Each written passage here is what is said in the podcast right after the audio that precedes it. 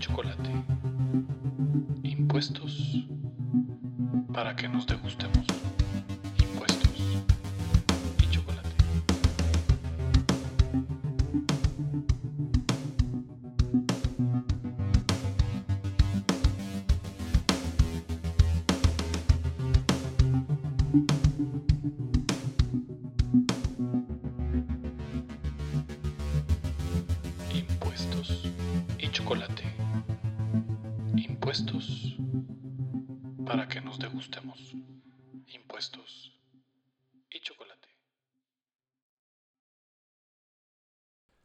Muy buen día tengan todos ustedes. Mi nombre es Mario Archila y bienvenidos al primer episodio del podcast Impuestos y chocolate.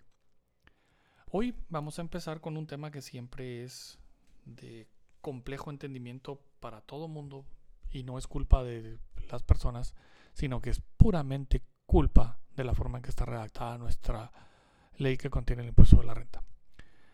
Para todos los que nos escuchan del extranjero y no son guatemaltecos o no están del todo familiarizados con impuestos aún estando en Guatemala, Guatemala no tiene una ley del impuesto de la renta. Lo que tenemos es una ley que se llama Ley de Actualización Tributaria, en la que el libro primero contiene el impuesto sobre la renta. Como lo he dicho en múltiples seminarios y demás, esta ley está redactada con una parte que está abajito de la espalda y arriba de las rodillas. Es fatal. Pero ni modo nos toca operar con ella. Entonces vamos a empezar con gastos deducibles y vamos a empezar con algo que yo he denominado la diarrea legislativa. Veamos así que nuestra ley tiene 29 rubros de gastos deducibles. Están en el artículo 21 de el impuesto sobre la renta, decreto 10-2012. Verifiquen que tiene todas las reformas. Hay reformas a ese impuesto, a esa ley del año 2020, las últimas. Entonces verifiquen que sus decisiones son las correctas. Luego tenemos un artículo que tiene cuatro rubros de requisitos para que sean deducibles. Luego tenemos otro artículo que tiene un listado de 19 gastos y costos no deducibles. Y tenemos un artículo más que contiene las limitaciones a los intereses. Entonces vamos hoy a tratar el artículo de los requisitos para que sean deducibles los costos y gastos. Para en siguientes episodios entrar a ver cuáles son esos costos y gastos deducibles. El artículo entonces es el artículo 22. En el artículo 22 vamos a encontrar la procedencia de las deducciones. Para que sean deducibles los costos y gastos detallados en el artículo anterior, deben cumplir los requisitos siguientes. Los 29 rubros de costos y gastos deducibles están en el artículo 21. El artículo 22 nos da esos requisitos a cumplir para que cada uno de esos gastos sea deducible. El primero, que sean útiles, necesarios, pertinentes o indispensables para producir o generar la renta grabada por este título o para conservar su fuente productora y para que aquellos obligados y para aquellos obligados a llevar contabilidad completa deben estar debidamente contabilizados.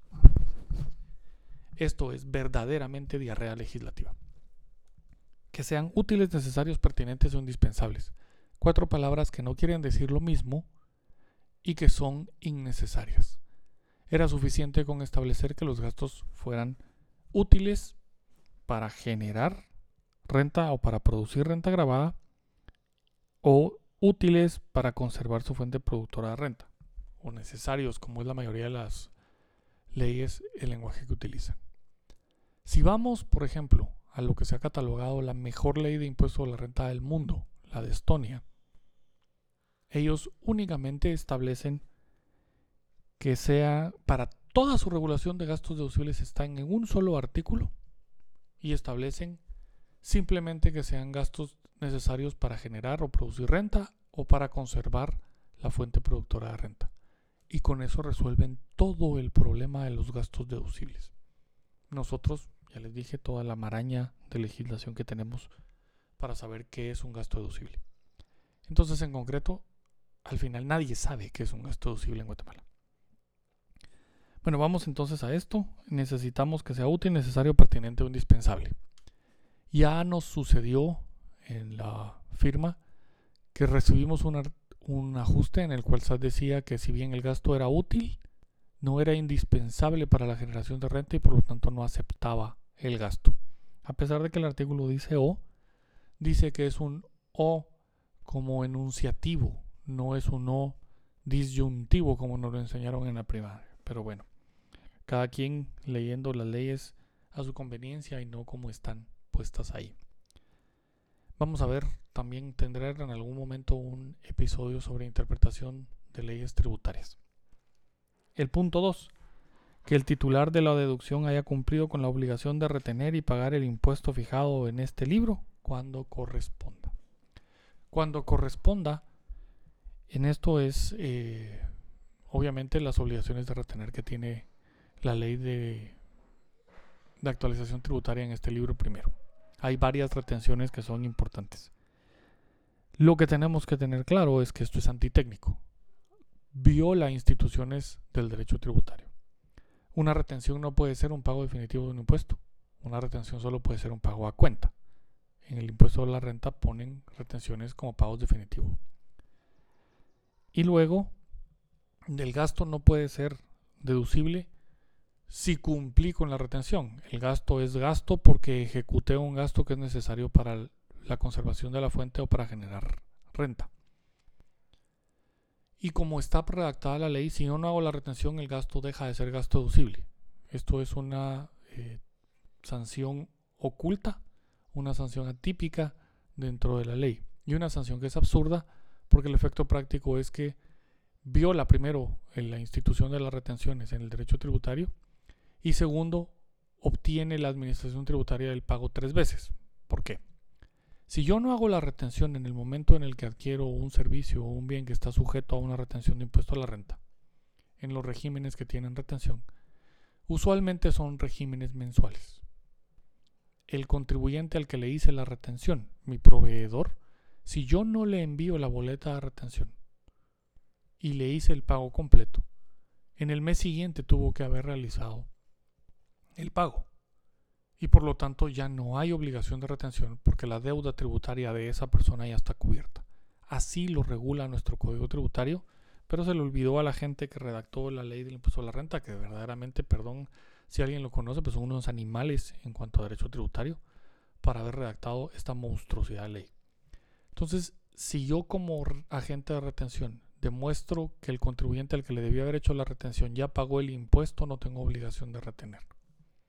Y eso, por lo tanto, debería de estar y ser coherente en toda la legislación. Adicionalmente, el haber efectuado el gasto no tiene nada que ver con haber efectuado o no la retención, que es una obligación distinta. El gasto está efectuado y el gasto es deducible en concepto de, derecho y de justicia tributaria, haya o no haya yo retenido o haya o no haya cumplido mi proveedor sus obligaciones tributarias. Bueno, punto 3. En el caso de sueldos y salarios, cuando quienes lo perciban figuren en la planilla de los contribuyentes a la seguridad social presentada al Instituto Guatemalteco de Seguridad Social cuando proceda. Cuando proceda es clave. Primero, las empresas en Guatemala que solo tienen dos empleados no están sujetas al IX y por lo tanto no les procede planillas de pago al IX. También, representantes legales de empresas que son accionistas no están sujetos a pago de contribución social y por lo tanto un gerente general, por ejemplo, puede ser accionista de la compañía, sus gerentes generales tienen representación legal por razón de su cargo y al ser accionista no tiene por qué pagar. Si bien es un trámite complicadísimo porque el impuesto, el, el IX, no entiende que los accionistas de las sociedades anónimas no están en las escrituras públicas, sino que en un libro de registro de acciones, la pone complicadísima. Pero una vez que uno logra salvar ese problema burocrático de ignorancia del derecho, ya esa persona no tiene por qué pagar. Entonces esos no son los casos en los que no procede que el sueldo y salario figure en la planilla de las contribuciones porque están exentos. Número 4. Tener los documentos y medios de respaldo, entendiéndose por tales. A. Facturas o facturas de pequeño contribuyente autorizadas por la Administración Tributaria en el caso de compras a contribuyentes. B Facturas o comprobantes autorizados por la Administración Tributaria en el caso de servicios prestados por contribuyentes. En estos dos, esto es una necedad y de nuevo es una ignorancia y hasta mala fe de quien redactó el impuesto a la renta. Porque desde el año 99 se había dejado muy claro en sentencias de tribunales de diferentes niveles, contencioso administrativo, Corte Suprema, Corte de Constitucionalidad, que las facturas no comprueban pago. Y si vamos al artículo 34 de la ley del IVA, vamos a ver que yo puedo emitir una factura sin que me hayan pagado. Por lo tanto, la factura no comprueba el pago, no comprueba el gasto. Que los comprobantes de pago son otros y están diseminados en la legislación en varias partes. En el Código Civil hay algunos, en el Código de Comercio hay otros. Y así podemos encontrar como comprobantes de pago distintos. Además que en las operaciones mercantiles la comprobación de pago se da muchísimas veces por operaciones que no están legisladas, porque así se comprueba. Yo le pago a un tercero compensación de cuentas entre, entre terceros y demás, y eso puede tener varios problemas. Obviamente vamos a obviar que existe una ley en Guatemala también igual de tonta, la ley de fortalecimiento de la administración tributaria, que tiene un artículo ahí sobre bancarización, o como se llama en Guatemala la bancarización, que no es bancarización como tal, sino que es esta tontería. Entonces las facturas no deberían de ser un comprobante de pago. Ya la Corte Constitucional dijo que la factura puede estar a nombre de un contribuyente X, siempre y cuando pueda demostrar yo que lo que pagué efectivamente lo utilicé, como la energía eléctrica. Y ese caso en específico que les hablo una sentencia del año 2004, se trata de una fábrica en la cual el consumo de energía eléctrica era, era una factura a nombre del dueño del local que alquilaban. Pero ellos lograron demostrar con cheques, recibos de caja, que eran los que efectivamente pagaban y por lo tanto el consumo de energía eléctrica era su gasto deducible.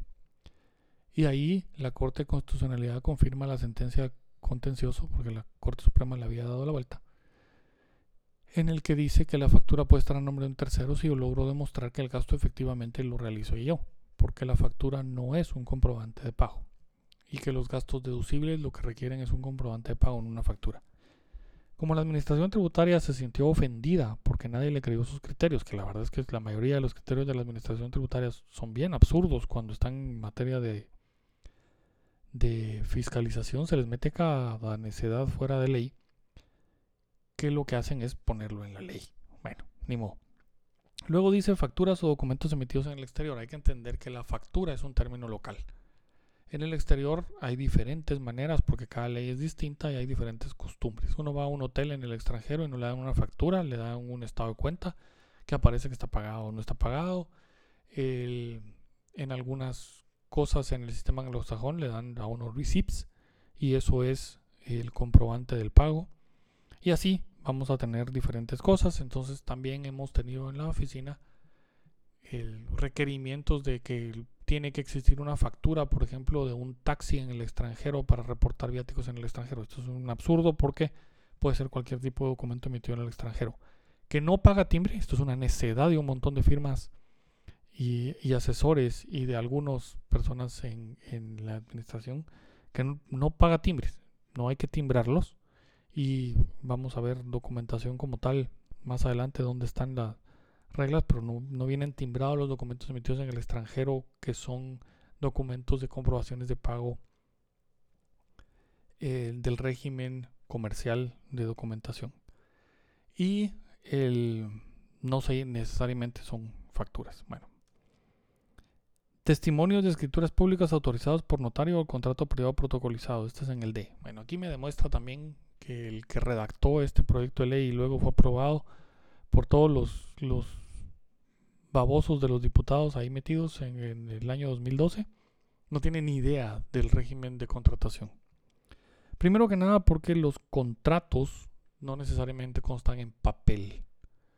Eh, además que hay una ley de contratación electrónica en Guatemala desde el año 2009 en el cual le da validez plena a la contratación electrónica, que eso es desde el clic hasta contratación por WhatsApp por cualquier medio de comunicación, correo electrónico y demás. Entonces es un absurdo que, es, que me pidan testimonio de escrituras públicas o contrato privado protocolizado como un requisito para, para algo. La contratación se prueba por diferentes mecanismos y los correos electrónicos serían uno. Las propias eh, condiciones generales de contratación a las que están sujetas pueden ser en cualquier lado eh, como tal, no llevan firma. El régimen de, de condiciones generales de contratación es que yo envío las condiciones generales de contratación a alguien y tiene un plazo para discutirme alguna y modificar esas condiciones. Si yo lo acepto, si simplemente ejecuta, automáticamente están aceptadas. Entonces no tengo firma. Y por lo tanto no tengo un contrato privado protocolizado porque no es un contrato de los que están firmados como tal. Y no todos los contratos se elevan a escritura pública tampoco. Entonces los contratos privados protocolizados requieren legalización de firma en el momento y luego elevación a acta de protocolación. Y los contratos que tienen y necesitan escritura pública son muy pocos. Testamentos, donaciones entre vivos, por ejemplo, o los mandatos. Fuera de eso, no necesito hacerlo. Entonces esto es una, una tontería y pasa encima de la, de la legislación, pero hay mecanismos y formas en las cuales uno puede cumplir formalmente en algunos casos que es necesario, más que todo por la ley de fortalecimiento de la administración tributaria y el caso de bancarización que lo vamos a tratar en un episodio más adelante. Recibos de caja, el, de, literal E. Recibos de caja o notas de débito en el caso de los gastos que cobran entidades vigiladas o inspeccionadas por la Superintendencia de Bancos. Esto también es una tontería porque la ley del IVA dice que tienen que emitir facturas, aunque sus operaciones estén exentas, pero ni mo. F. Planillas presentadas al Instituto Guatemalteco de Seguridad Social y los recibos que estos extiendan, libros de salarios, planillas en los casos de sueldos, salarios o prestaciones laborales según corresponda. Y esto para hacer deducciones de el bono 14 de la bonificación de incentivo del aguinaldo eh, y demás prestaciones como tal. Entonces aquí están cruzando. Recuerden que en Guatemala el IX y SAT firmaron un convenio para hacer auditorías conjuntas y, están obligados por ley a trasladar esa información. Entonces, eh, esto aquí pues nos, nos recuerda que tenemos que también documentar las planillas. G. Declaraciones aduaneras de importación con la constancia autorizada de pago en el caso de las importaciones. Esto realmente es una también una tontería que no se previó todo el régimen aduanal de importación. Y aquí le está causando muchísimos problemas a los importadores que utilizan consolidadores y desconsolidadores de carga, couriers y demás para sus productos. Básicamente pequeños y medianos empresarios que no traen el volumen de traer un contenedor propio y no tienen importación directa, sino que usan un consolidador y desconsolidador de carga o un courier como tal. Porque las declaraciones aduaneras de importación vienen con la carga de todos los que consolidaron en ese, en ese furgón, por ejemplo, y no viene a nombre de ellos y entonces no tienen una constancia de pago de la importación a su nombre. Y esto da problemas. Se ha resuelto un poco porque eh, las facturas del servicio de consolidación, desconsolidación de carga están a nombre del contribuyente que quiere utilizar esa carga como inventario y le han entregado eh, certificaciones contables de las declaraciones como tal. Es un poco eh, rara la integración, pero creo que eso puede servir como tal, aunque el régimen de importación, digamos, dice el consolidador, desconsolidador de las compañías de courier, por ejemplo, son quienes hacen la importación y la importación está a su nombre, obviamente. H, facturas especiales autorizadas por la Administración Tributaria, en el caso de las facturas especiales, aquí redundan porque con el hecho de haber dicho facturas, ya entendíamos también facturas especiales, pero bueno. EI, otros que haya autorizado la administración tributaria, que pudiera alguna ley autorizar otro tipo de documentación como tal. Entonces tenemos aquí los requisitos para que sea un gasto deducible, son los requisitos de forma los empatamos y vale la pena amarrar y que le hagan una anotación a su artículo 22, que vayan también, el artículo 22 los mande al artículo 23, literal D, porque el artículo 23, literal D, nos dice que las personas, entes y patrimonios a que se refiere esta ley no podrán deducir de su renta bruta los costos y gastos siguientes. D. Los no respaldados por la documentación legal correspondiente. Y aquí define se entiende por documentación legal la exigida por esta ley, la ley del impuesto al valor agregado, la ley del impuesto de timbres fiscales y papel sellado especial para tu protocolo y otras disposiciones legales, tributarias y aduaneras para efectos de comprobar los actos afectos a dichos impuestos. Lo anterior salvo cuando por disposición legal la deducción pueda acreditarse por medio de partida contable. Entonces, por medio de partida contable la deducción se puede eh, acreditar en el caso de las depreciaciones y las amortizaciones, por ejemplo. Esas solo tienen partidas contables. Pero también las aperturas de cuenta corriente y las cuentas corrientes y la compensación debería estar entendido que se realizan por medio de partida contable las liquidaciones porque opera por ley la compensación entre cuentas por cobrar y por pagar.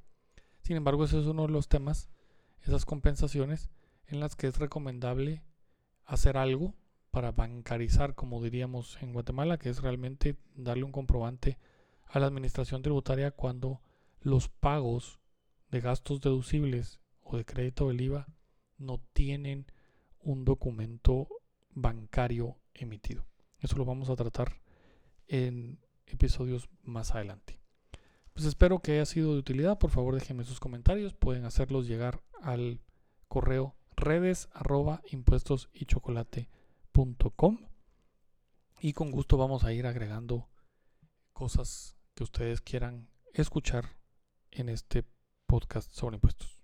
Muy buen día y paguemos lo que la ley nos dice que paguemos, ni más ni menos. Las opiniones acá contenidas no pueden ser interpretadas como un consejo legal. Si tiene problemas de impuestos, consulte directamente con un profesional del derecho